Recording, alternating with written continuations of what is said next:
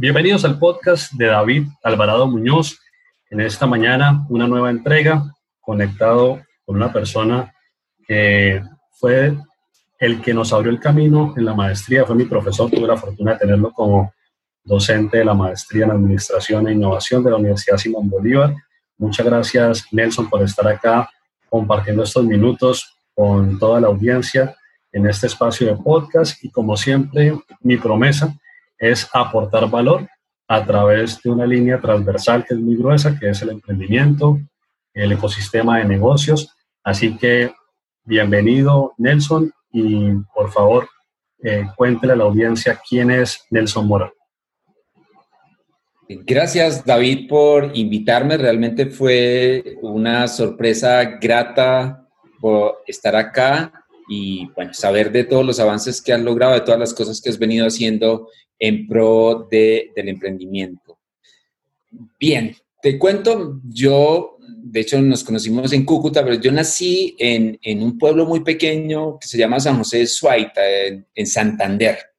Realmente es un pueblo muy, muy, muy desconocido, pero en sus inicios, hacia, hacia los 1900, fue un, un complejo industrial muy próspero en 1900. Fue allá donde se fundó una, una fábrica de chocolates y después una de las primeras incluso industrias de, de textiles allá.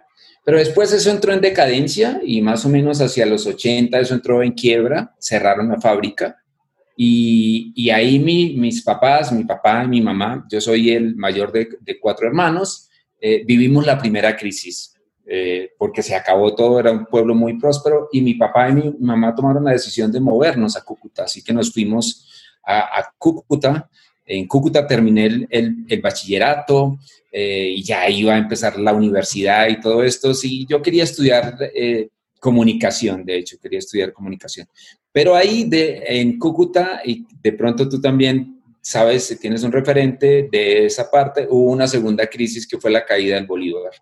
La caída del Bolívar fue una crisis muy dura también. Y en ese momento mi papá y mi mamá dicen, no, si usted quiere estudiar, estudie aquí. Entonces empecé en la Universidad Francisco de Paula, hice un, semestre de ingeniería civil, pero dije, no, eso no es lo mío. Así que me retiré, me retiré y decidí moverme a Bogotá. En Bogotá es donde conozco a mi esposa, actualmente felizmente casado, tengo un hijo de 21 años eh, y estudié en la Universidad Nacional eh, como diseñador gráfico, ¿sí? Y de ahí ya empecé a moverme al tema de la innovación. Entonces, y aquí estoy de alguna manera compartiendo contigo este espacio en lo que yo llamaría una tercera crisis, ¿no? Que es todo lo que estamos viviendo ahora con el, eh, con, el COVID, ¿ya? Entonces, pues es como en resumen lo que soy. Vengo de una familia muy, muy de pueblo, eh, moviéndonos eh, y buscando cosas diferentes que hacer. Y bueno, vengo al mundo del diseño y me moví después al mundo de la innovación. Nelson, justamente esta mañana estaba dando una videoconferencia y utilizaba una analogía con la crisis que estamos viviendo o con el momento eh, especial que estamos viviendo en este 2020. Eh, y les decía en esa, en esa analogía que es como cruzar un río, en un río que está muy turbulento. Y la meta es llegar vivo a la otra orilla, como, como sea como sea llegar vivo. Y me estoy refiriendo al gran choque a nivel de los riesgos de salud para la vida de todos nosotros, las personas, pero también del otro gran choque, que es un choque económico, que todos lo empezamos a ver con la caída de los precios del petróleo, que en Colombia lo hemos reflejado en la subida del precio del dólar, la depreciación del peso colombiano, y pues en este momento con este aislamiento físico, porque socialmente creo que estamos más conectados, incluso este medio, eh, el, pues, digamos, la tecnología nos permite estar conectados en este momento y aún así todo, todo lo que ha podido continuar ha continuado, pero utilizando la analogía del río, de ese río con bastante turbulencia, tormentoso, de cómo pasar al otro lado, pues usted tiene una experiencia muy interesante en, muchos campos, pero voy a tocarle dos en esta entrevista, en esta conversación. Uno, su campo en el emprendimiento y dos, en la innovación. Por un lado, emprendimiento, porque la realidad de muchas personas es que pueden estar, como por ejemplo mis alumnos de, que estudian Derecho, que están a punto de graduarse, y tienen la ilusión de incorporar su mercado laboral, en un mercado laboral que en este momento tiene una contracción. Entonces, de repente, pues la expectativa de las empresas hoy va a ser distinta a la de hace 15 días, a la de hace un mes. Y las que están contratando, están contratando pues en segmentos de la economía muy básicos, a menos que uno esté en el área de la salud o que uno esté en áreas de, de logística para suplir necesidades básicas, las empresas no están contratando. Entonces ahí pues se requieren unas habilidades emprendedoras bien importantes porque finalmente hay que colocarle el pecho a la brisa y hay que resolver cada día, como usted lo dice, cuando nos comparte su experiencia como, como esposo, como padre de familia, pues más aún cuando uno tiene en la casa otras personas que uno tiene que salir a, resolver situaciones para poder traer el sustento a la casa. Entonces, por ahí el emprendimiento viene siendo muy importante. Pero por otro lado, las empresas que ya existen, pues queremos mantenerlas y los gobiernos, tanto el de Colombia como en todos los países, están haciendo grandes esfuerzos en materia económica para que las empresas se mantengan. Queremos salvar las empresas y pues evitar lo que nos dolería mucho en materia económica, que es la quiebra de empresas. La destrucción de empleos es lo que todos queremos evitar. Y por ahí la innovación pues también nos puede dar muchas luces.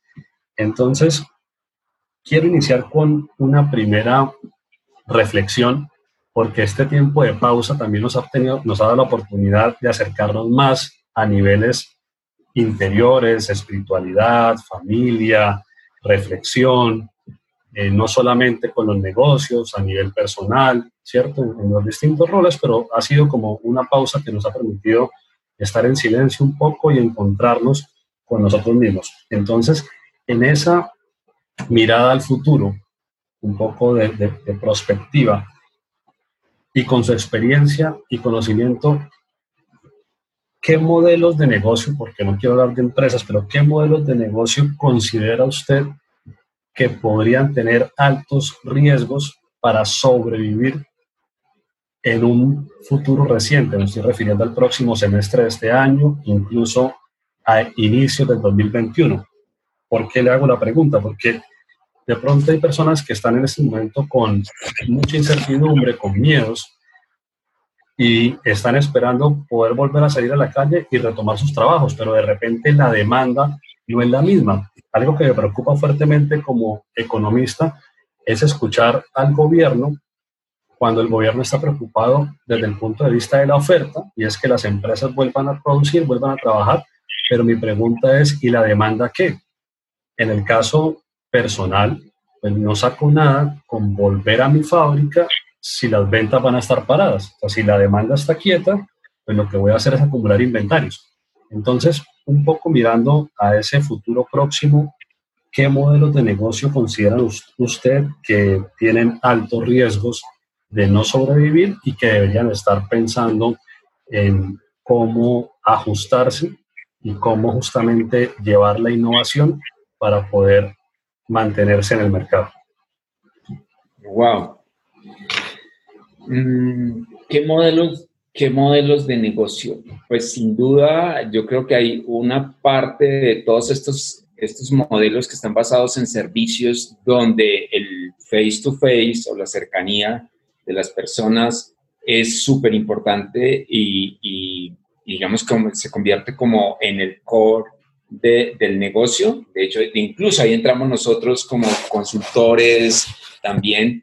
Eh, y, muchos modelos que, están, que se han basado en, en, esa, en esa relación face to face, pues son los que seguramente si no encuentran una manera, un poco lo que tú decías, me gusta la analogía de tratar de cruzar el río eh, cuando está muy caudaloso, es si aquellos modelos no encuentran una opción, eh, la van a pasar muy mal. Entonces podemos hablar de seguramente modelos que van a tener recesión y, digamos, no de la experiencia, sino un poco de lo que he leído, obviamente el tema, por ejemplo, de turismo, que todavía tú mencionabas en el, en el, en el corto plazo, porque va a ser una salida un poco de una cuarentena y, no es que salgamos de la cuarentena y el, y el riesgo se haya eliminado. Entonces van a haber negocios que van a estar muy resentidos y son estos negocios que, que dependen mucho de la relación con los clientes para, para sobrevivir. Entonces, seguramente el, negocio de turismo, negocios tradicionales como la educación, creo que van a tener que repensarse un montón, ¿sí? Porque esto lo que dio pie fue a empezar a hacer cosas que muchos estábamos retrasando. O sea, tú dices una cosa y es, entramos a una pausa, me gusta el tema del silencio, el tema de, sentarse a pensar un poco, y lo que está pasando es que creo que es esa misma pausa la que necesitan los negocios, ¿sabes, David? Es hacer un poco de pausa, hacer un poco de silencio y empezar a pensar en los negocios, cuál puede ser la jugada o hacia dónde deberían moverse. Y eso requiere sin duda de, un, de una pausa o de un silencio. O sea, no solamente se trata ahorita de responder a, a, la crisis, creo que igual todos tenemos que tratar de responder a la crisis. Yo creo que todo el mundo está pensando cómo se virtualiza, cómo hace un producto digital. Eso creo que está bien. Tenemos que reaccionar y frente a una crisis reaccionamos. Ese es como un nivel de reacción, pero el siguiente nivel de reacción sí tiene que ver con ok, si hacemos un poquito de perspectiva, ¿cuál sería el nuevo modelo de negocio en el que yo voy a operar? Y seguramente eso no sale del agite del día a día, sale un poco de empezar a descubrir o la esencia del negocio y empezar a conectarse un poco con todo esto que está pasando. O sea, necesitamos también un poco de conexión con lo que está pasando. Esto fue una pausa para empezar a repensarnos. Entonces, creo que como te decía, esos modelos que están basados muy en el face-to-face van a tener que hacer una pausa para reinventar el modelo.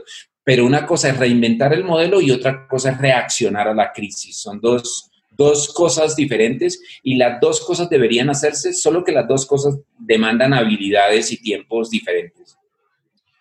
Desde el punto de vista del comportamiento de las personas, cuando, cuando pensamos en el consumidor como el centro del negocio, puede ser que los comportamientos de nosotros como consumidores empiecen a cambiar.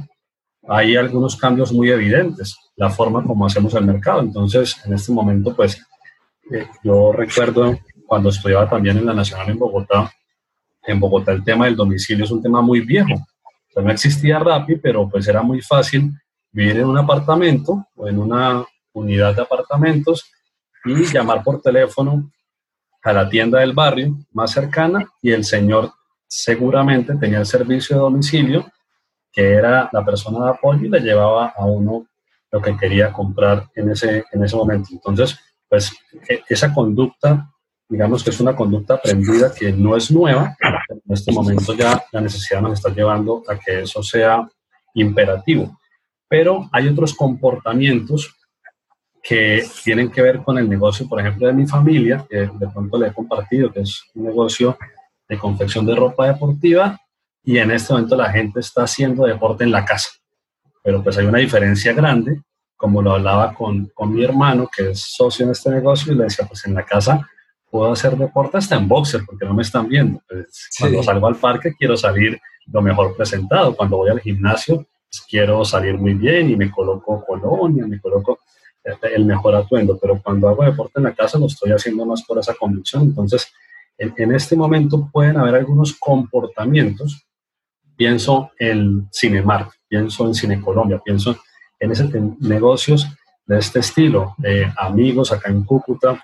Hay un negocio que empezó en diciembre y muy buen concepto de negocio es un, café atrás de la gobernación, en pleno corazón del centro de Cúcuta, justamente en la cuadra de la Torre del Reloj, eh, algo eh, arquitectónicamente muy bonito, y le estaba yendo increíble, pero justamente pues es un negocio en el que las personas van y, la, la, articulación social es la clave del negocio, realmente está cerrado.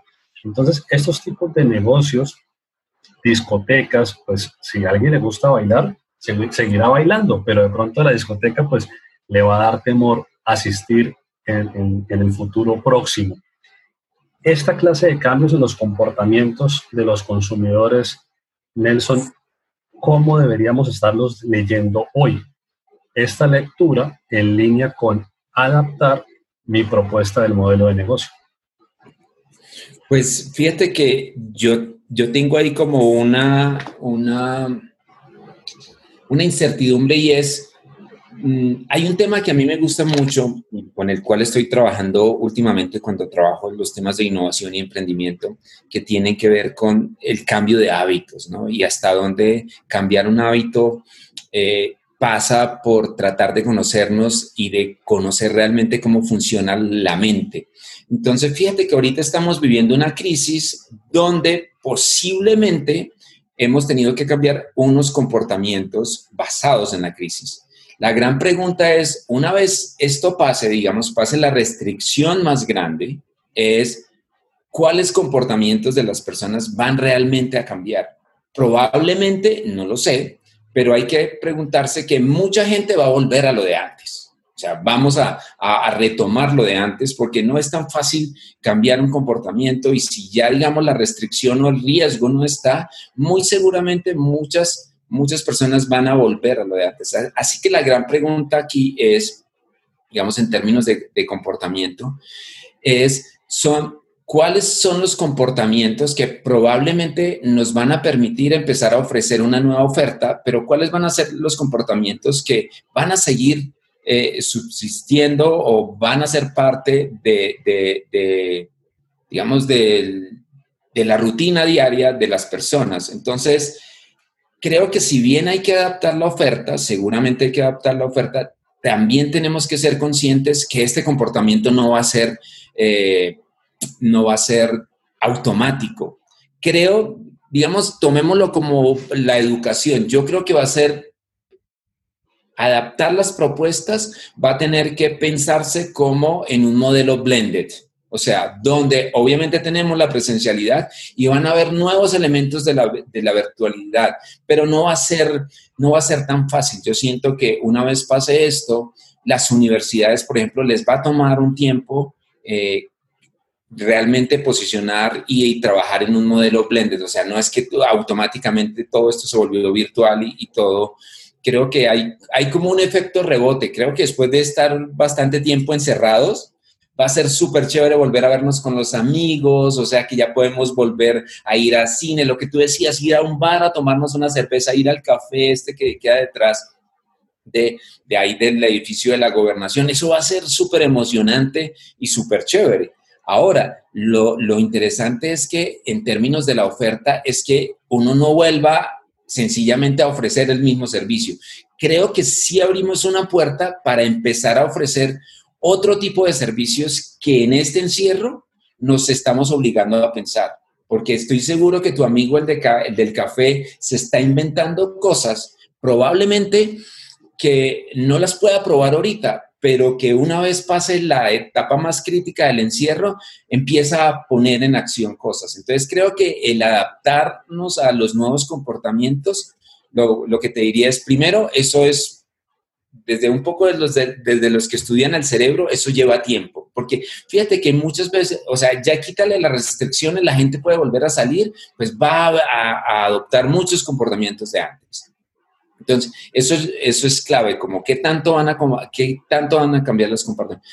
Los comportamientos. Y ahí sí aparece un elemento chévere, qué tanto yo como empresario, como puedo empezar a ofrecer cosas nuevas y no volver yo mismo como empresario a volver a mi oferta estándar y decir, ah, bueno, ya pasó la crisis, no, no pasó nada, porque lo cierto es que sí eh, viene también un cambio generacional muy fuerte que está muy ligado a esto que estamos viviendo hoy, a la virtualidad. no necesitamos estar presentes para compartir este espacio. Y eso también viene empujando muy fuerte. Entonces, sí o sí necesitamos adaptarnos, pero yo siento que es un modelo más como blended, si lo puedo decir, describir de esa manera. Eh, para la audiencia es importante también darles un poquito de contexto porque Nelson fue bastante modesto en la presentación y eh, pues, tiene una experiencia muy, muy fuerte como consultor de emprendimiento con Impulsa, por ejemplo, esta agencia de emprendimiento e innovación que tiene Colombia, y también eh, algo similar en innovación, incluso con conciencias. Y le quiero hacer justamente una pregunta que tiene que ver con la experiencia en las distintas ciudades, con, con tantos emprendedores que ha podido interactuar, Nelson.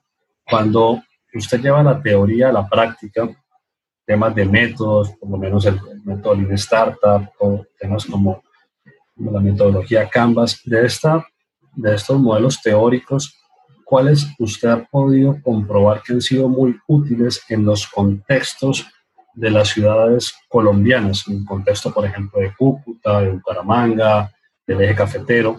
¿Cuáles han sido realmente útiles a la hora de emprender cuando estamos hablando de los mercados, no como Bogotá, que es digamos, el mercado grande, o no un Medellín, pero ciudades intermedias como Cúcuta, Manizales, Armenia o algo así.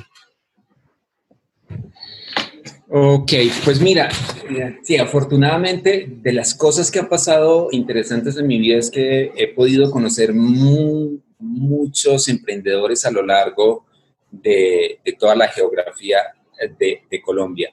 Pero yo siento que en términos de modelos eh, teóricos y de todo este boom que ha venido desatando el tema de la innovación y emprendimiento, yo creo que lo que hay de base, de base, de base realmente y que sirve mucho, eh, eh, tiene que ver con la actitud de, las personas. porque si no, los modelos no se pueden apropiar. Entonces, por un lado, yo hablaría de la actitud de, de las personas. O sea, esto es un tema de mentalidad y por otro lado, hablaría de adaptar estos modelos o estas herramientas teóricas a la realidad y al contexto. Es muy difícil tratar de, copiar y pegar. Entonces, yo lo que, digamos que basado un poco en mi experiencia y un poco, yo siento que tuve la oportunidad, por ejemplo, de trabajar en el primer laboratorio de creatividad e innovación del país, cuando eso no se llamaba laboratorio de creatividad e innovación yo tuve la fortuna de como diseñador hacer parte del equipo que creó Maloca y nosotros arrancamos de cero, literalmente en un campamento. Mientras la obra se construía, aquí nosotros estábamos sentados trabajando con el doctor Dinaz, con el doctor Reynolds, con Germán Puerta, diseñadores gráficos, diseñadores eh, eh, eh, industriales, físicos, biólogos, todos co-creando lo que iba a ser Maloca. En ese tiempo no había internet, te cuento, estamos hablando, David, no había internet, pero juntos estábamos co-creando en un espacio que creo que hace parte de lo que se necesita para que estos modelos sean apropiados. uno, ese era un espacio abierto y colaborativo. O sea, si lo ponemos a palabras de hoy, estamos hablando de coworking o de un team space, porque nos sentábamos con estas personas a co-crear. Y era un espacio de experimentación porque ahí estaban los prototipos, ahí estaba la maqueta, ahí nosotros teníamos todos los materiales y los probábamos ahí en terreno. Entonces, poco cuando tú me preguntas cuál, o sea, la apropiación de estos modelos que, que realmente pueden ayudar a las personas, pues primero pasa por dos cosas. Un poco lo que te decía, el, la actitud o la mente abierta a que tenemos que abrir un poco más el espacio y cosas que dificultan la apropiación de metodologías o herramientas es que seguimos funcionando como en la lógica anterior, ¿no? Entonces yo hago lo mío y allá el otro que se defienda. Crear esos espacios abiertos y colaborativos son los que permiten que se adapten modelos o teorías o herramientas de la mejor manera. Y lo otro que, tiene que ver también con mindset o con mentalidad es que los momentos que vivimos hoy son de experimentación y no tanto de lanzamiento de productos o de hacer para lanzar. Y esos espacios son los que permiten realmente que esas metodologías y esas teorías se puedan apropiar de, manera efectiva, digamos. De nada sirve que a un empresario eh, usa una herramienta o una metodología si lo sigue usando de manera tradicional. O sea, si no se da el tiempo de trabajar con gente diversa, de llamar a la mesa a otras personas que incluso sepan más que él, que, y que tengan menos experiencia, pero que tengan más conocimiento en otros temas, eso no va a suceder. Y si no trabajamos en modo experimentación, es decir, darle los espacios para que las personas puedan y probar y equivocarse, pues cualquier modelo o cualquier teoría o sea, lo que siento es que eso es como una cosa que dice, oiga, chévere, me funciona allá en el taller, me funcionó en la, en la, en la formación, pero eso aquí en, mi empresa no aplica. Cuando un, un emprendedor o un empresario dice esto en mi empresa no aplica, tácitamente lo que está diciendo es yo no quiero cambiar. O sea, yo no estoy creyendo en eso. Entonces, se necesita realmente para apropiar esas metodologías y esas herramientas, primero como un cambio de mentalidad. Y es cambiar, hoy cambió la forma en la que se hacen negocios y en la forma en la que los manejamos. Y debo estar abierto. Ahora, si yo ya asumo eso, lo siguiente es, ok, ¿qué herramientas y qué metodologías yo puedo usar en este nuevo escenario? Diría un poco eso. Justamente en ese cambio de, de mindset, en ese cambio de mentalidad, pues eh, estamos en el contexto colombiano y digamos que tenemos un grueso de la población que pues, tiene unos ingresos bastante escasos y en esa realidad de ingresos escasos, de pronto la posibilidad de fondeo, pues también son muy pocas o, casi nulas. Entonces, cuando estamos hablando de capitales semillas, a veces los, los municipios, por ejemplo, hacen algunos programas de emprendimiento con capitales semillas o incluso el capital semilla es lo, que puede tener de acceso de recursos la persona y son montos bajos. Estamos hablando de un monto de 2 millones de pesos, 3 millones de pesos, montos muy bajos. Entonces, en ese sentido, las personas casi siempre llegan a una realidad que es ese monto bajo y eso los lleva a comprarse, a creerse la excusa de que como no tengo plata, pues no puedo emprender. Y algo que intento sacar cuando eso me pasa es explicar lo bonito o el concepto o lo bondadoso de un producto mínimo viable. Pero, ¿cómo poder romper esa, esa talanquera o, ese, esa idea que, que, nos limita y es el no tengo plata, por lo tanto no tengo acceso a crédito, por lo tanto no puedo emprender. Si una persona le dice, mire Nelson, es que la realidad mía es que tengo dos millones de pesos y pues con dos millones de pesos únicamente se me ocurre sacar un calentador con arepas y pues si todos sacamos calentadores con arepas, pues básicamente la, la competitividad de la ciudad o la región pues es muy difícil que avance. Entonces, ante esa realidad, ¿qué le podría responder un Nelson Mora de hoy, del 2020, a esa persona que le está diciendo esa información? Mira, David, yo creo que eso que tú acabas de decir, uno lo escucha un montón de veces y creo que también es una de las cosas que uno se dice uno mismo. O sea, fíjate que ahorita estamos en un momento donde todos hemos hecho pausas y si tú me preguntas y le preguntas a mucha gente, y por eso me incluyo a mí, me preguntas hace unos meses, cinco o seis meses atrás, oye, ¿usted qué quisiera hacer que, que siente que no ha hecho? Eh, uno puede sacar un listado de cosas y yo te puedo decir y sacar excusas de por qué no lo he hecho. No, el tiempo, el no sé qué, el tiempo, la plata, no sé qué.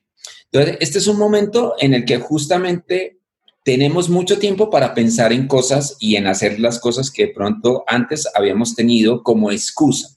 Entonces, yo creo que hay que identificar que nosotros, nosotros digo, porque me encanta mucho el tema del cerebro y estoy leyendo y aprovechando justamente este tiempo para leer mucho de cómo cómo es que el cerebro de nosotros eh, se convierte como en, muchas veces el peor enemigo, nosotros tenemos al menos la excusa del tiempo y de la plata, siempre son excusas que nosotros mismos nos echamos, a, nos, nos echamos a nosotros mismos para tratar de avanzar. O sea, estamos hablando de que los negocios realmente, para que sean atractivos e interesantes, no necesitan plata al principio, o sea, el gran fondeo al principio. Lo que necesitan es demostrar que hay clientes y para yo demostrar que hay clientes interesados en mi propuesta de valor, un poco en el concepto que tú ibas de mínimo de producto viable, pues hoy hay formas, mecanismos para que tú me muestres que realmente hay clientes interesados en ti,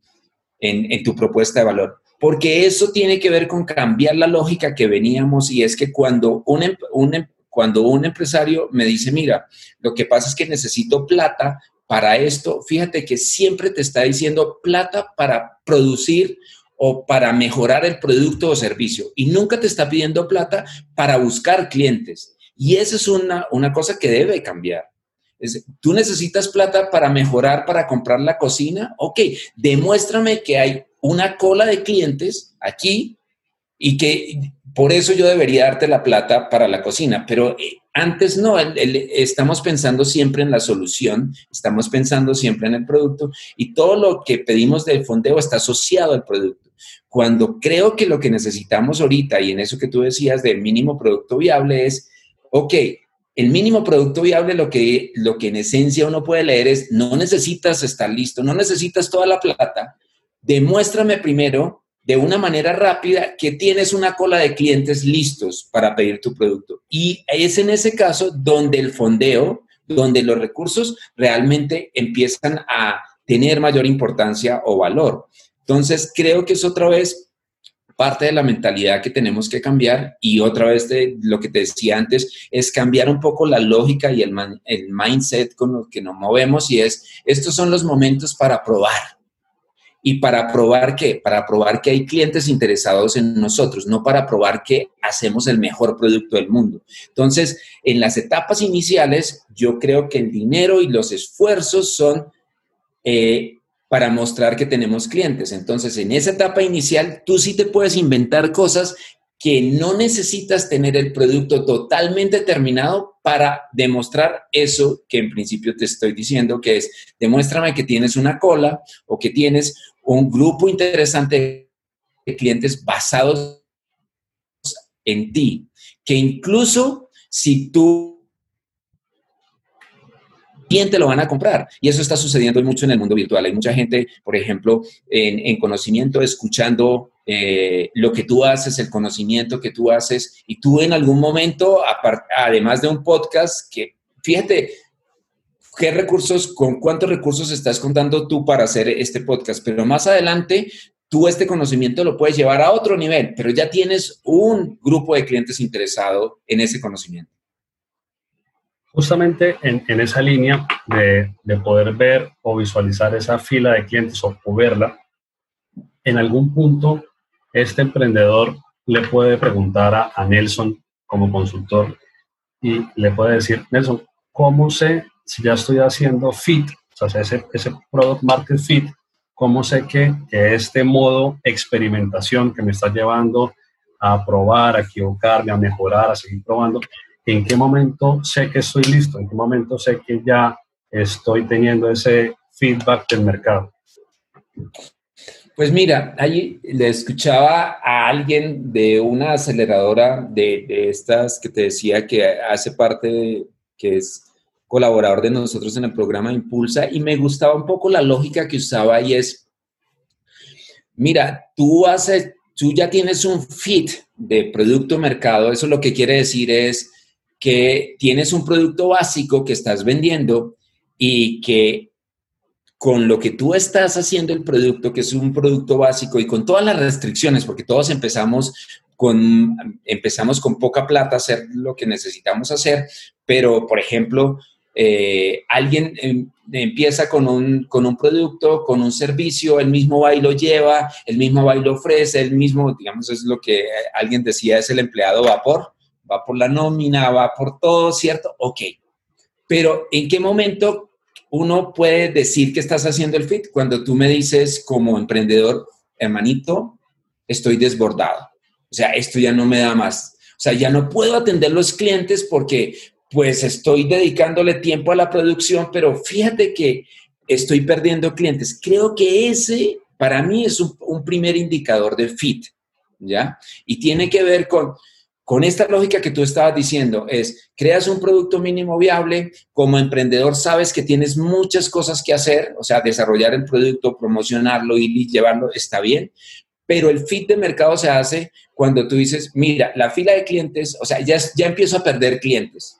Estoy perdiendo clientes porque no soy capaz, la demanda está muy alta y no soy capaz de producir porque yo soy el que produzco, el que llevo. Entonces, para mí ese es un buen indicador para un emprendedor cuando él me diga, mira, estoy desbordado de clientes y ya, ya necesito pedir un fondeo para que alguien me ayude en, diseño, para que alguien me ayude en promoción, para que alguien me ayude en lo que sea. Pero creo que ese es un buen indicador de fit de mercado. Inicial, pues, así como muy raso. Buenísimo. Nelson, si en este momento tomamos el mapa de Colombia y seguimos en la línea del emprendimiento y la tarea suya fuese seguir masificando el emprendimiento en Colombia, podríamos ver dos Colombias. La Colombia urbana, donde moverse es fácil, la conectividad es fácil, ¿cierto? Y la Colombia rural. Naturalmente, que en la Colombia urbana, pues hay mucha más concentración de personas, de habitantes, pero la Colombia rural es una Colombia mucho más extensa, eh, igualmente mucho más dispersa, y a veces el emprendimiento se nos queda únicamente en lo urbano. ¿Cómo hacer para... ¿En lo qué, perdón? En lo urbano. A veces el emprendimiento se nos queda en los ámbitos urbanos. Incluso a veces el emprendimiento tiene que ver con, con, con temas eh, de productos básicos, pero se queda en lo urbano. Entonces, como consultor, ¿cómo hacer para hacer, cómo hacer para tangibilizar, para que realmente la Colombia rural se apropie, se empodere del emprendimiento? Uf, esa es una pregunta muy interesante. Mira, yo te lo podría contestar de esta manera, no sé si lo contesto bien, pero eso que tú estás diciendo es cierto. El tema rural y urbano en nuestro país se nota mucho. Y creo que el llamado en términos del emprendimiento tiene que ver con hacer esa conexión entre lo urbano y lo rural. Creo que ahí es donde hay apuestas interesantes. Si nosotros vemos eh, emprendimientos que son muy emprendimientos como con el tinte o el lado social, creo que ahí estamos viendo apuestas interesantes. Es, por ejemplo, un emprendedor que conoce mucho de la tecnología y logra o quiere conectar a, alguien que hace en el campo una producción. Entonces, creo que la conexión entre lo rural y lo urbano es el momento ahorita de poder usar la tecnología. Creo que los emprendedores deberían empezar a mirar más cómo conectar esos dos mundos que hoy están desconectados, porque geográficamente están desconectados, porque socialmente están desconectados. Creo que los emprendedores que, vienen con este ADN de, de todas las nuevas tecnologías tienen un campo inmenso para empezar a explorar nuevas propuestas y nuevos modelos de negocio para hacer ese tipo de conexiones basado en tecnología, basado en el uso de herramientas tecnológicas.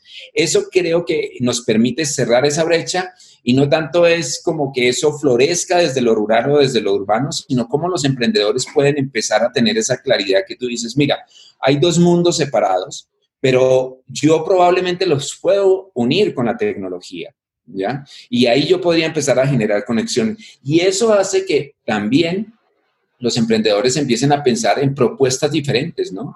Porque creo que donde caemos es en hacer el mismo producto de siempre, en los commodities. Entonces, independientemente de lo que sea, yo cómo hago una tienda, ¿cierto? Si tengo una tienda, ¿cómo la hago diferente? Porque probablemente a través de la tecnología me voy a poder unir con el proveedor, directamente con el proveedor, con el, perdón, con el productor y elimino algo de la cadena y ahí yo ya estoy aportando valor, estoy uniendo eh, esa Colombia rural con esta a través de la tecnología. Entonces yo creo que sí es un momento muy oportuno sobre todo por lo acelerado que se están imponiendo las tecnologías emergentes y cómo en Colombia, además, desde hace unos años, hay muchos emprendedores que están apostando por la tecnología. Entonces, casi que el mensaje ahí al final es, ok, pues no, solo, no solamente miren lo urbano, o sea, piensen cómo este mundo urbano se puede conectar con lo rural. Ahorita nosotros estamos aquí en la ciudad y vamos a tener problemas para conectarnos con, con los productos que vienen de lo rural dentro de unos días. Y ahí hay oportunidades de negocio interesantes, si lo usamos con tecnología. Perfecto. Continuando con esta línea, eh, en estos días escuchaba, la semana pasada escuchaba a la alcaldía de Bogotá diciendo cómo en, en este momento que todos los departamentos y los municipios están en modo plan de desarrollo. O sea, nos agarró el COVID-19 en plena formulaciones de los planes de desarrollo y Bogotá tenía una meta en materia de empleo, que era la creación de 200.000 nuevos puestos de empleo. Y en este momento, con lo que estamos viviendo, pues esa meta, hay, esa, hay muchas, hay que reevaluarlas, pero en este caso puntual del empleo, pues Bogotá ya no va a pensar en crear 200.000 nuevos empleos, sino más bien en mantener los que en este momento existen y que no se pierdan empleos. O sea, se, se cambió toda la óptica. Coloco Bogotá como un ejemplo, pero pues aplica para todas las regiones del país. En este caso, es importante a estrechar más el diálogo del emprendimiento con lo social. el emprendimiento nos puede llegar a dar una buena mano en la disminución de brechas. Pensemos en dos temas puntuales. Pensemos en pobreza y pensemos en desempleo. O sea, cómo el emprendimiento nos puede llegar a, a ser un poco un bálsamo en temas de disminución de brechas de pobreza, o sea, que la pobreza baje un poco y que el desempleo también se mitigue un poquito. Y en este punto, la gente que nos escucha puede tener este ADN emprendedor, o sea, esa actitud emprendedora, pero ¿cómo los podemos ayudar para que ese emprendimiento tenga un enfoque social? O sea, si, si una persona le dice, Nelson, yo soy de naturaleza emprendedor o emprendedora, pero yo quisiera que ese emprendimiento que voy a iniciar tuviese un enfoque social. Ayúdeme, ¿cómo podría darle un enfoque social a este modelo de negocio tradicional? Uf, qué, pregunta tan chévere que, estás haciendo y es, me gusta porque, porque ha pasado, digamos, ¿cuál, ¿cuál creo que es el camino y cuál creo, o qué diría yo, eh, para ayudar a, esos emprendimientos? Porque hay, de hecho, muchos emprendedores sociales ahorita eh, que quieren hacer ese cambio, y una forma en, las que, en la que lo oriento y una forma en la que nos sentamos a trabajar muchas veces, y lo, y lo he vivido ahorita en las emprendetón de Impulsa, es que para poder cerrar esa brecha, ya sea hablemos de desempleo, hablemos de, de, pobreza, para cerrar esa brecha o cualquiera de las otras brechas o de los problemas que existen en la región, es que el emprendedor tiene que empezar a definir un propósito de negocio. El propósito de negocio es una de las claves fundamentales para poder medir el impacto del negocio del tema, del tema social. Digamos que el tema social es una categoría todavía muy grande, es una categoría muy amplia, ¿cierto? Pero si un emprendedor me dice, ok, yo quiero trabajar en el tema de la pobreza, ok, lo primero que tengo que, o lo primero que hay que sentarse a trabajar con él es cuál es el propósito de negocio. ¿Y cuál es el propósito del negocio? Es cuál es esa causa, cuál es ese problema, cuál es esa bandera que usted está tomando. Porque, otra vez, la pobreza, cuando uno mira la pobreza, es un tema bastante complejo que tiene muchas aristas. Entonces, un emprendedor sí puede decir, mira, es que yo la pobreza la estoy enfocando desde esta manera y mi propósito va a ser tal o el desempleo yo lo estoy enfocando. Entonces, fíjate que hay que hacer como un, eh, eh, un acercamiento, decir, mira, en el término de desempleo me voy a dedicar a las madres solteras o las madres cabeza de familia que no han tenido una oportunidad. O sea, no, no trato de resolver el problema general del desempleo, sino que cojo un grupo específico y genero un propósito. O sea, quiero que la próxima generación de, de mujeres cabeza de familia hagan esto. Y a, través de definir un propósito, eh, un propósito que en algunos casos es un propósito superior y en muchos casos hoy lo que estamos viendo es que los negocios con propósito son los que más se sostienen en el tiempo,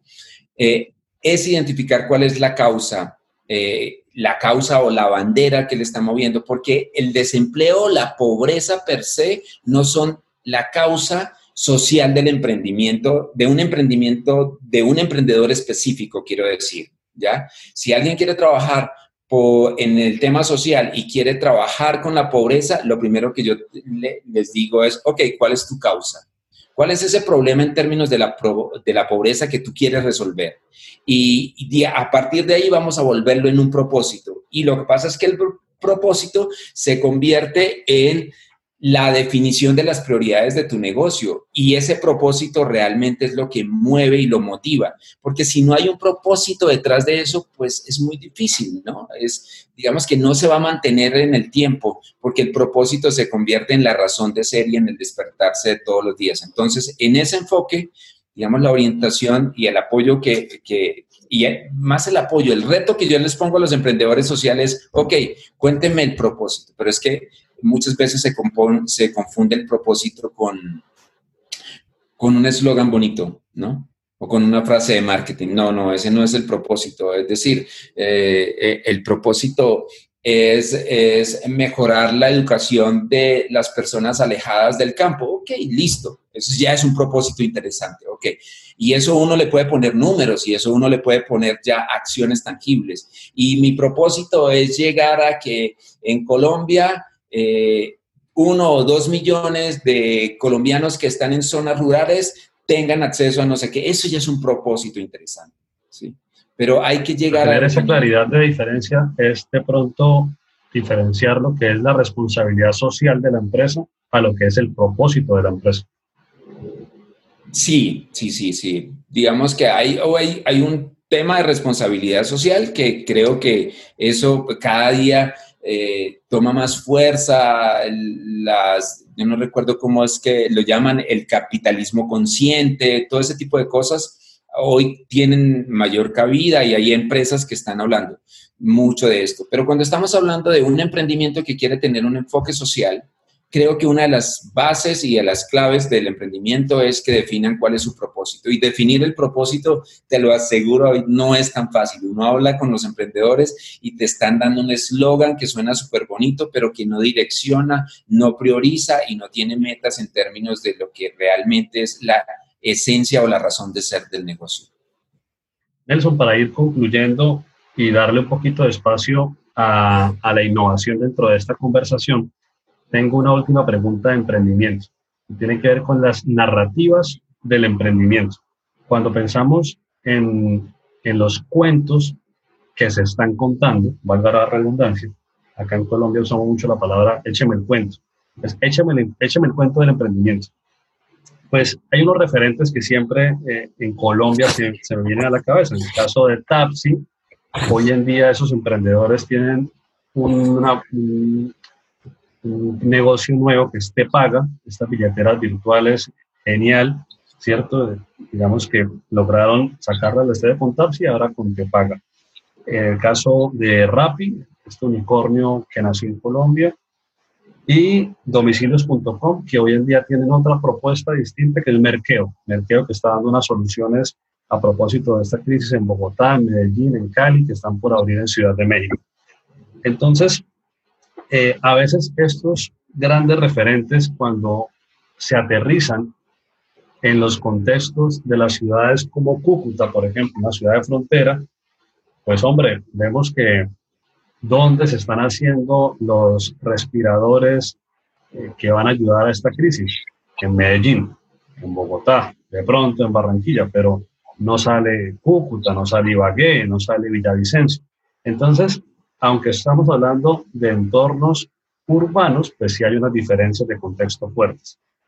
¿Cómo hacer para que las narrativas sean más acordes a los contextos de las ciudades intermedias de nosotros, como por ejemplo el caso de Cúcuta, y que un emprendedor en Villavicencio, Cúcuta, Arauca o Ibagué se sienta realmente reflejado cuando esté viendo una historia como la de Rapid y Domicilios. Wow. Mm, pues mira, yo creo que las narrativas del emprendimiento, por un lado, nos ayudan, tienen, tienen un lado que tiene que ver como de inspiración. Cuando uno mira todo lo que han hecho estas grandes empresas colombianas, domicilio.com, Tapsi y Rappi, o sea, creo que son inspiradoras y por lo que son tan cercanas, creo, creo que eso ayuda a la motivación. Y ahí hay un punto importante y en ese momento las narrativas cumplen esa función, ¿cierto? Pero cuando uno mira el caso particular de Rappi, eh, por ejemplo, eso no nació así como lo conocemos hoy, o sea, eso tiene un, contexto y un proceso detrás. Lo mismo de domicilios.com, o sea, de estos geeks de la tecnología y no fue la primera idea. Entonces, creo que muchas veces nos quedamos con la última parte del cuento. Es como si hubiésemos ido ahí sí al, al final de la película y no lo logramos entender. Entonces, creo que en términos de la narrativa a veces eso es un poco eso es un poco perverso porque escuchamos la última parte, o sea, igualito, estuvimos en la última parte de domicilios.com, ¿cierto? Pero no sabemos cómo empezó, ¿cierto? Lo mismo de Tapsi o lo mismo de Rappi. Entonces, creo que las narrativas eh, cumplen una función, por un lado, que tiene que ver con esto de la motivación que te decía, pero por otro lado, eh, creo que hay muchas cosas de aprendizaje que podría uno empezar a volverlas parte del proceso, parte del contexto, cómo me, contexto, cómo me uno con el contexto. Y ahí yo lo que creo es que esto se relaciona con lo que veníamos hablando anteriormente, David, y es, si yo quisiera que hubiese una narrativa propia en Cúcuta, por ejemplo, pues fíjate que en Cúcuta hay muchos problemas por resolver que tienen que ver con un contexto particular de la región, con un contexto y con unos comportamientos particulares que si hay un emprendedor que se enfoca en resolver algo de ese contexto, eso sería grandioso. ¿A qué me refiero? Con que uno podría empezar a buscar negocios con propósitos para cambiar el entorno o el contexto regional y no con negocios para hacerme rico o para llenarme de plata, que creo que eso es ahí también es otra cosa que, raya mucho a los emprendedores. Entonces, una narrativa propia es porque cuando uno escucha las historias de rapidomicilios.com, claro, uno entiende, claro, este loco venía de allá, sabía en este momento. ¿Cómo puede ser un emprendedor o cómo uno puede empezar a crear narrativas propias? Creo que si uno lo que hace es, si no hay negocios con propósito, que el propósito de ciertos negocios debiese buscarse en el contexto en el que están los emprendedores. Hay muchos problemas de la región de Cúcuta que creo que un o emprendedores podrían empezar a ayudar a resolverlos y que eso en sí ya tiene un, un, un valor inmenso, que si lo resuelve en Cúcuta es muy probable que ese mismo problema lo esté como y allá yo puedo ir después a replicar. Pero creo que es también esta lógica de empezar a resolver algo pequeño, concreto, específico en mi contexto, con un propósito, y es cambiar una realidad, cambiar un problema. Y ahí yo creo que uno empieza a ver eh, narrativas. Yo creo que muchos de los, de los de los casos que no son tan sonados como Rappi y esto, pero cuando uno se acerca, ¿qué es lo, lo interesante que tienen? Que detrás tienen un fuerte link, link con el contexto.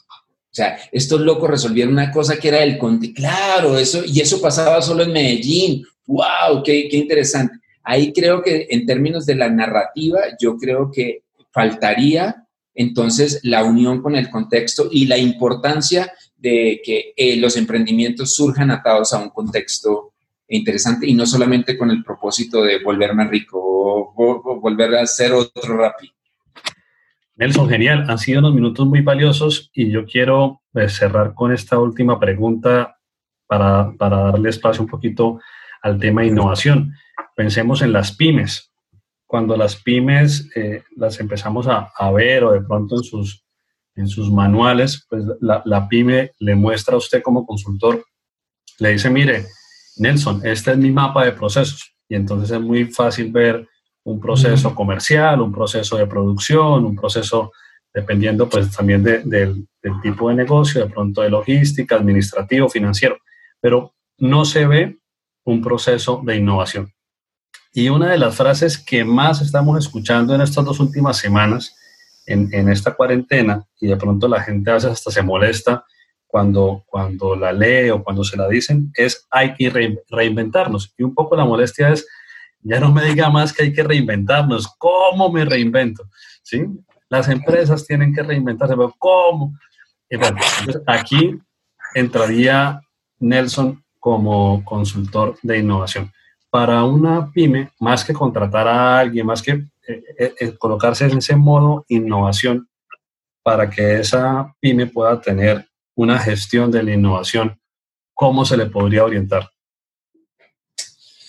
Wow, esa sí que es, ajá, la dejaste al final porque es una, una pregunta muy, muy, muy compleja de responder. Yo te diría lo siguiente, fíjate que cuando uno habla del tema de reinventarse, siempre, siempre uno puede hacer un ejercicio de imaginación y es, imagínense que usted ya no puede vender lo que hace y entonces ahí la gente se, ya no puede vender el producto o servicio que hace y entonces la gente ahí empieza a echar como carreta y empieza a votar ideas de qué podría ser. Pero justamente ese es el momento ahorita en el que estamos, en el que, en el que estamos, ¿cierto? Y, y por eso esa palabra de reinventarse gana tanta, gana, tanta relevancia. Que siento un poco y es que cuando uno le dice a alguien, a un, a un empresario, ok, justamente en este momento hay que reinventarse, lo que está pasando en la cabeza de, de uno es que lo único en lo que estamos pensando en este momento, y es un tema de cómo funcionamos en el cerebro, es cómo sobrevivo. O sea, ¿cómo voy a sobrevivir? O sea, eso pasa en términos de, en el plano personal como en el plano de las empresas. Entonces, una empresa realmente ahorita lo que está pensando es cómo sobrevivo. Y cuando uno está pensando en cómo sobrevivo, las reacciones a ese tipo de preguntas para el cerebro es que, por un lado, hay miedo, ¿cierto? Uno se llena de miedo porque no, no conoce las respuestas. Justamente se está haciendo esta pregunta de cómo sobrevivo porque no tengo ni idea cómo, cómo sobrevivir. Y, y, y siento que ahí no hay como un espacio para uno empezar a hablar de un proceso de innovación. Entonces voy a hablarle de cómo usted debería hacer un proceso de innovación, porque sencillamente la mente de las personas y la mente del empresario no tiene tiempo para pararle bolas a eso, ¿ya?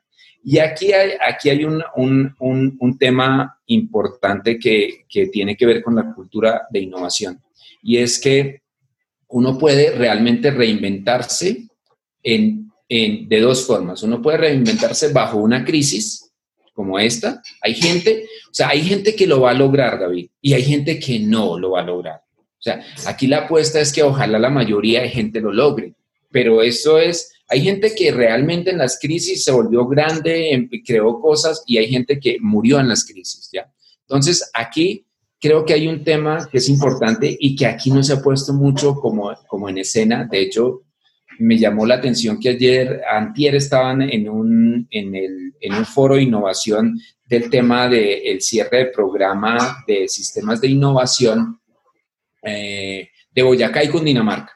Y llevaron a una persona que hace mindfulness, ¿ya? ¿Por qué el tema del mindfulness? Porque justamente en este momento el cerebro de la gente está pensando cómo sobrevivir.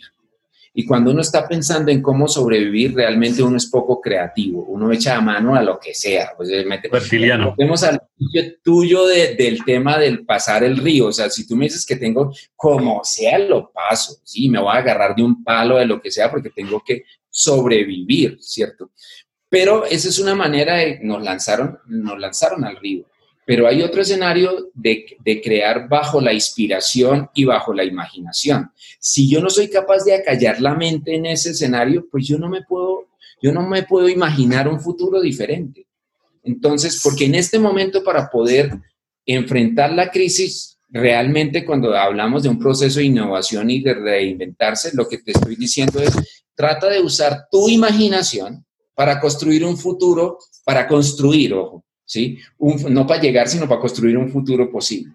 Pero si yo no soy capaz de acallar el tema del miedo y del riesgo, pues él no va a usar la imaginación, él las ideas que me va a dar son las que ya conoce, él las ideas que me va a dar son las que le permiten sobrevivir para mañana. Entonces, en términos de, lanzar ahorita, creo que a los empresarios hablar de, ok, hay que reinventarse y aquí está la metodología y aquí está la, la herramienta, creo que hay que saber cómo funciona también, cómo funcionamos nosotros como personas y es, hay que sacar tiempos para aquietarnos, hay que sacar tiempos para empezar a poner el cerebro eh, en modo reposo y para tratar de acallar ese, ese, ese, esa, ese cerebro que, lo llamo reptiliano, lo llamo no, sino que es parte de una teoría que a mí me gusta mucho, que es el cerebro reptiliano, y es el que, el que más activo está en estos momentos en muchas de las cabezas de los empresarios y de los emprendedores y es cómo sobrevive. Y entonces eso lo que genera es unas reacciones específicas a la situación. Pero necesitamos acallar ese cerebro para tratar de imaginarnos futuros posibles. Y ese acallar pasa por un tema de meditación, de mindfulness, de sentarse, o sea, realmente es parar el cerebro, ¿ya? Y por eso hoy la importancia, y me llamó mucho la atención en este foro de 100 de, de, innovación, que, que, pues trajeron a una persona que hizo mindfulness, pero siento que todavía eso no está bien, bien metido. Eh, Google, por ejemplo, Harvard hoy tiene, tiene dentro de su dentro de su malla, dentro de sus módulos, el tema de mindfulness, y es eso, porque para yo reinventarme necesito usar la imaginación. Y para yo usar la imaginación necesito bloquear el cerebro reptiliano. Si no, no pasa. Y eh, eh, fíjate que estamos hablando de un tema mental, no estoy hablando de un proceso, no estoy hablando de una herramienta. Yo, te puedo, yo le puedo soltar un proceso a un empresario ahorita y una herramienta, y él como está estresado, como está en modo reptiliano, él, la herramienta no le sirvió. Y uno dice, no le sirvió, pero no le sirvió porque no hemos entendido cómo, cómo la gente está procesando la crisis o cómo uno se comporta en un momento de crisis. Y la primera reacción tiene que ver con eso, diría. Genial, muchas gracias, Nelson. Eh, pues antes de esta, de esta pregunta, me gustaría también que usted compartiera sus redes para que la gente lo pueda contactar, lo pueda seguir. Si algún empresario también quiere buscar un, servicio suyo de consultoría, pues tenga cómo acudir. Entonces, LinkedIn, Instagram, las que para usted sean más importantes. Y para despedirse, eh, un favor especial. Le contaba que estoy en clase con alumnos que están por graduarse de Derecho de la Universidad Simón Bolívar acá en Cúcuta. Entonces, ¿qué fue eso que no le pregunté, que a usted le gustaría que le hubiese preguntado, pensando en una pregunta que le pueda servir a estos futuros profesionales del área del derecho? Primero las redes para contactarlo y lo último el mensaje para los estudiantes de la carrera de derecho. Ok, mm, bien, mis redes en, Instagram eh, y en Twitter eh, eh, arroba Nelson, Nelson Mora, y cambiamos la E de Nelson por un 3. Esto es escribir Nelson Mora seguido, pero en lugar de, la E es un 3. Y ahí estoy en Twitter, estoy en Instagram y en Facebook sí aparezco como Nelson Mora Murcia. Ahí en, en esas son las redes en las que me pueden seguir. Igual sí me pueden contactar para, para, conversar, para lo que sea. Creo que hay, en estos momentos hay, hay también tenemos eh, espacios para hacer ese tipo de contactos y son válidos. Entonces, el que me quiera contactar, bienvenido. Aquella pregunta que, que no me hizo, wow, diría que puede ser, bueno, sí, digamos que Ok, en esta lógica que veníamos conversando de acallar, de acallar el cerebro y cómo usar la imaginación es, por ejemplo, ¿qué trucos o qué formas rápidas puedo empezar a usar para hacerlo? O sea, porque también creo que es válido usar los trucos, ¿cierto? Porque pues a algunos el tema de la, del mindfulness le funciona, pero eso requiere de tiempo. Entonces, yo creo que en trucos, la pregunta ahora que estoy como rebobinando, ¿qué trucos yo puedo usar para reinventarme, eh, por ejemplo, para los, los, para tu clase, ¿sí? De derecho, es ¿qué, qué trucos yo puedo usar para reinventarme. Y ahí lo que estoy, digamos que lo que diría es, creo que hay un truco que funciona mucho y que ya lo hemos, lo hemos escuchado, digamos, en unos escenarios y es un poco con lo que trabajamos y que tiene que ver con el uso de juegos para activar la imaginación. O sea, realmente, recuerda que veníamos hablando de anteriormente que teníamos un bloqueo para activar la imaginación, para que esa imaginación me permita construir futuros posibles. Nosotros lo que hemos encontrado un poco desde el Centro de Innovación es que los juegos son un buen truco para activar la imaginación y para bloquear esa parte del cerebro. Entonces, yo lo que les diría como mensaje, exploren todo el tema de gamificación, de cómo usar los juegos para activar la imaginación y para construir esos futuros o, escenarios, eh, escenarios posibles. Yo creo que hay un tipo interesante, no hablamos de eso, pero esa es una vertiente, es una forma en la que nosotros lo hemos usado y funciona un montón porque la gente después eh, ha logrado cosas, no supo cómo las logró, ya porque se las mm, colocamos en formato juego, pero sí, ese sería un truco. Si ustedes quieren un truco para poder activar más la imaginación, para reinventarse, para reempezar, busquen el tema de gamificación, cómo usar dinámicas y mecánicas de juego para engañar al cerebro y sacarlo del modo reptiliano. A propósito del lanzamiento hoy de la última temporada o la más reciente temporada de Casa de Papel, sí, que mucha gente está hoy justamente poniendo toda su atención en, esta última temporada, así como puede ser un truco usar los juegos podría funcionar para alguien como un truco ver una serie o ver una película? Pues digamos que mm, no diría que exactamente es lo mismo, sirve como inspiración. ¿Qué es lo que pasa con los juegos y sobre todo en el tema de gamificación? Que el juego te saca del mundo real, o sea, lo difícil de ahorita es sacar al empresario del mundo real, del mundo que estamos viviendo hoy para imaginar otras cosas. El juego te logra sacar del mundo real. Una película te, te, saca del mundo real, pero ¿sabes cuál es el problema de la película? Que te sacó muy lejos del mundo real. O sea, cuando estamos hablando de un juego y cómo los juegos eh, eh, trabajan en el tema de innovación, es porque los juegos te logran sacar del mundo real sin desconectarte del contexto. Después te tengo que traer otra vez al mundo real. Pero en una película lo que pasa es que cumples una tarea que es sacarte del mundo real, pero lo llevaste a un mundo totalmente lejano, de que no hay conexión. Entonces los juegos tienen un, un, elemento importante cuando nosotros los usamos en temas de gamificación y para innovación, es que eso se llama un círculo mágico. Es que yo te saco del mundo real, te llevo a un círculo mágico que ese círculo mágico tiene una relación con el mundo actual real, pero no tiene las restricciones del mundo real y allá tú eres imaginativo, allá tú te la juegas porque hay trucos para hacerlo y después que ya te la has jugado nos, preguntamos, ok, ¿qué de esto que te acabas de inventar lo podemos traer al mundo real? La podemos adaptar. Y eso no pasa en una película, o sea, en una película simplemente te desconectaste y no hay forma de que te conectes con tu realidad. Cuando se usan los juegos en gamificación, se usan es con esa intención. Uno, para sacarte del mundo real, pero sin desconectarte, para volver otra vez al mundo real. Porque si tú dejas a la gente en el mundo de imaginación, se vuelve loca y es un poco lo que te dicen, ah, pues sí, eso es una botada de corriente, ajá. Muy chévere la pasamos, pero eso no sirvió para nada. Entonces, fíjate que, que la gamificación bien usada es, yo te saco del mundo real eh, mediante un truco, pero sigues teniendo una conexión y después vuelvo y te traigo y ahí es donde tú haces el clic y dices, oiga, eso yo no lo había pensado, pero eso sí lo podemos hacer en la empresa. Es un poco como usamos el tema de gamificación. Genial. Nelson, supremamente agradecido, ha sido muy generoso todos estos minutos, hay, mucho jugo acá por sacar. Eh, como siempre, a todas las personas que nos escuchan, les pido un solo favor y es que nos ayuden a compartir, a que esto pueda llegar a más personas.